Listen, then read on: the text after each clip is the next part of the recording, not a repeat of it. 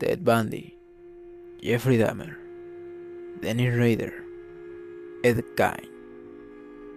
Todos estos nombres no solamente tienen los crímenes en común, la depravación, la psicopatía, la crueldad.